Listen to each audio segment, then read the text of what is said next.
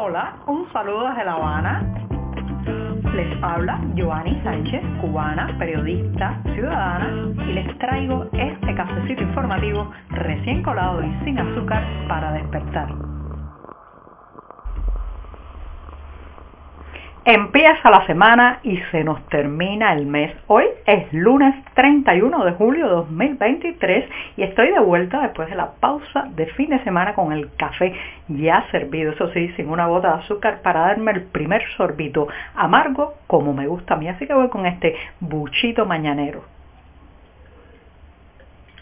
Después de este cafecito sin una gota de azúcar y antes de comenzar el primer tema del día, en esta jornada que ha amanecido bien cálida en La Habana, voy a aprovechar para enviar mis condolencias a los amigos y familiares del opositor cubano Vladimiro Roca, quien falleció ayer domingo en la tarde a la edad de 80 años aquí en La Habana. Hoy he buscado eh, la noticia de la muerte de Roca en la prensa oficial de la isla y claro, no han publicado nada, solo los medios independientes han dado la noticia de su fallecimiento, lo cual deja en evidencia, en el caso de la prensa oficial que ha obviado esta noticia, deja en evidencia la falta de grandeza del régimen cubano que no es capaz de reconocer a sus adversarios, a sus opositores, a sus disidentes, a un Vladimiro Roca que pasó décadas y décadas pensando sintiendo y haciendo por una Cuba más democrática.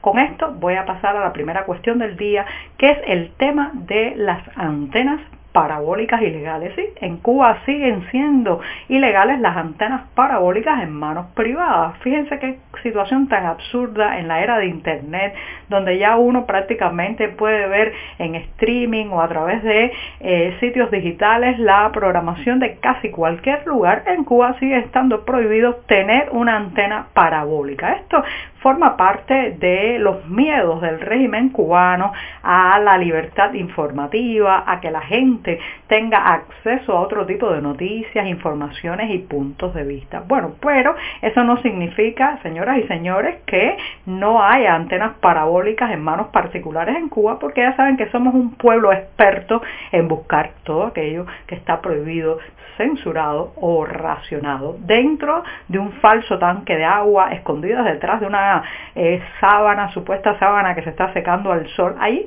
hay antenas parabólicas que brindan el servicio de eh, ofrecer los canales extranjeros, sobre todo de la Florida, a las familias que, las familias que viven alrededor de este dispositivo. Es un viejo negocio que conozco que se estila desde los años 90, los hogares pagan una cuota y el propietario de la antena eh, pone un tendido, un cable que lleva esta información para que puedan disfrutar de otros canales que no sean la aburrida e ideologizada programación eh, televisiva de eh, la parrilla oficial cubana. Entonces, esto, este servicio de recibir la antena parabólica se ha encarecido mucho. La inflación también ha tocado las puertas de los que eh, pues tienen contratado el servicio de este cable que llega con programas que van desde documentales, reality show hasta noticieros que se realizan fundamentalmente en la ciudad de Miami, Estados Unidos.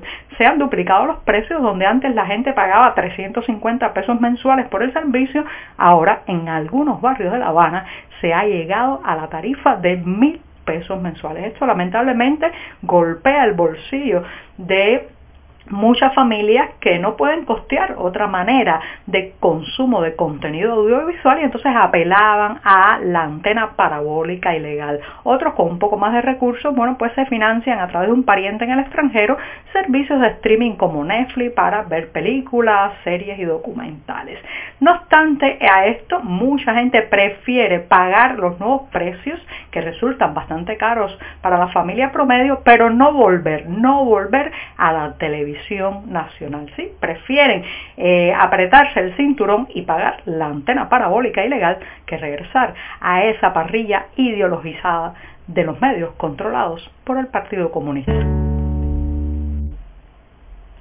Alemania ha echado el freno a los migrantes cubanos. Sí, la embajada de ese país europeo en La Habana informó que a partir del pasado sábado los cubanos que deseen viajar a un tercer país a través de un aeropuerto alemán tendrán que contar obligatoriamente con una visa de tránsito. Esto obedece, señoras y señores, a que ha habido un aumento significativo de la cantidad de cubanos que han solicitado asilo en Alemania. Sí, el pasado 23 de julio el diario alemán Bild reveló que el número de cubanos que solicitaron asilo en ese país se multiplicó por 8 durante el primer semestre de este año, eso si se compara con las solicitudes que tuvieron lugar en el primer semestre de 2022, 8 veces más solicitudes de asilo de migrantes cubanos en Alemania.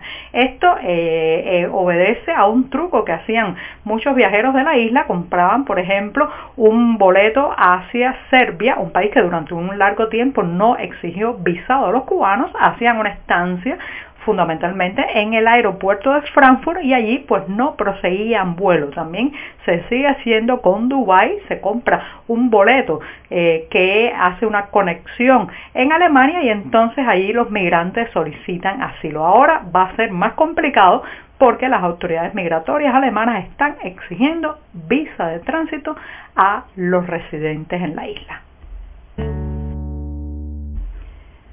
Los atletas cubanos siguen escapando a raudales. Apenas, apenas a tiempo entre que se conoce la noticia de la fuga de un deportista, se investiga un poco en qué circunstancias decidió salir del país cuando llega la información de otro que también ha hecho las maletas.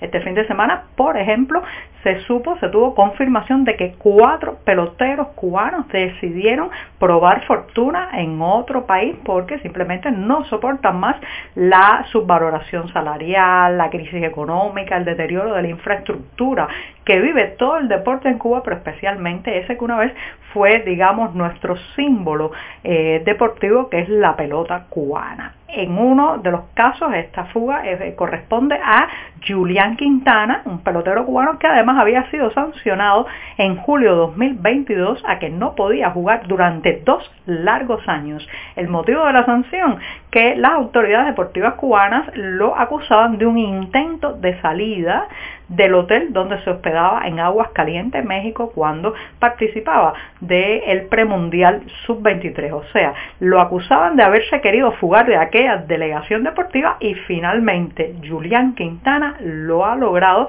y se encuentra en República Dominicana desde donde espera poder, bueno, cumplimentar todos los pasos para intentar jugar en las grandes ligas de Estados Unidos. También tres pitchers se, eh, o sea, decidieron salir de la isla, en este caso Marlon Vega, eh, también Daibel Álvarez y el lanzador Roger Bolaño. Usted se imagina qué deporte puede sostenerse con esta sangría constante de deportistas, de gente que eh, pues siente que aquí no va a poder cumplir sus sueños deportivos, pero tampoco sus sueños económicos, no va a poder mantener a su familia con la pasión y el juego que tanto le gusta. Así que ya sabe, cuatro peloteros cubanos en un solo fin de semana hicieron las maletas y se marcharon.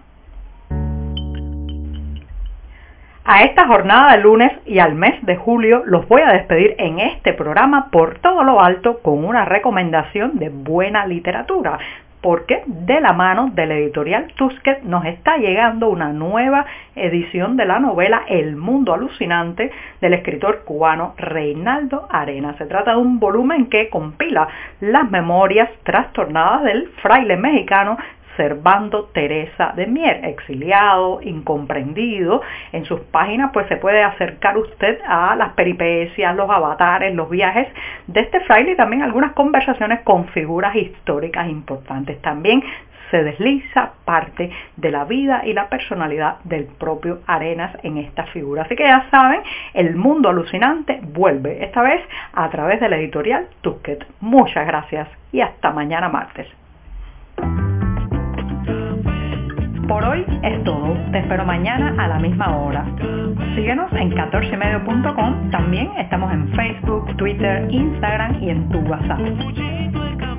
No olvides, claro está, compartir nuestro cafecito informativo con tus amigos.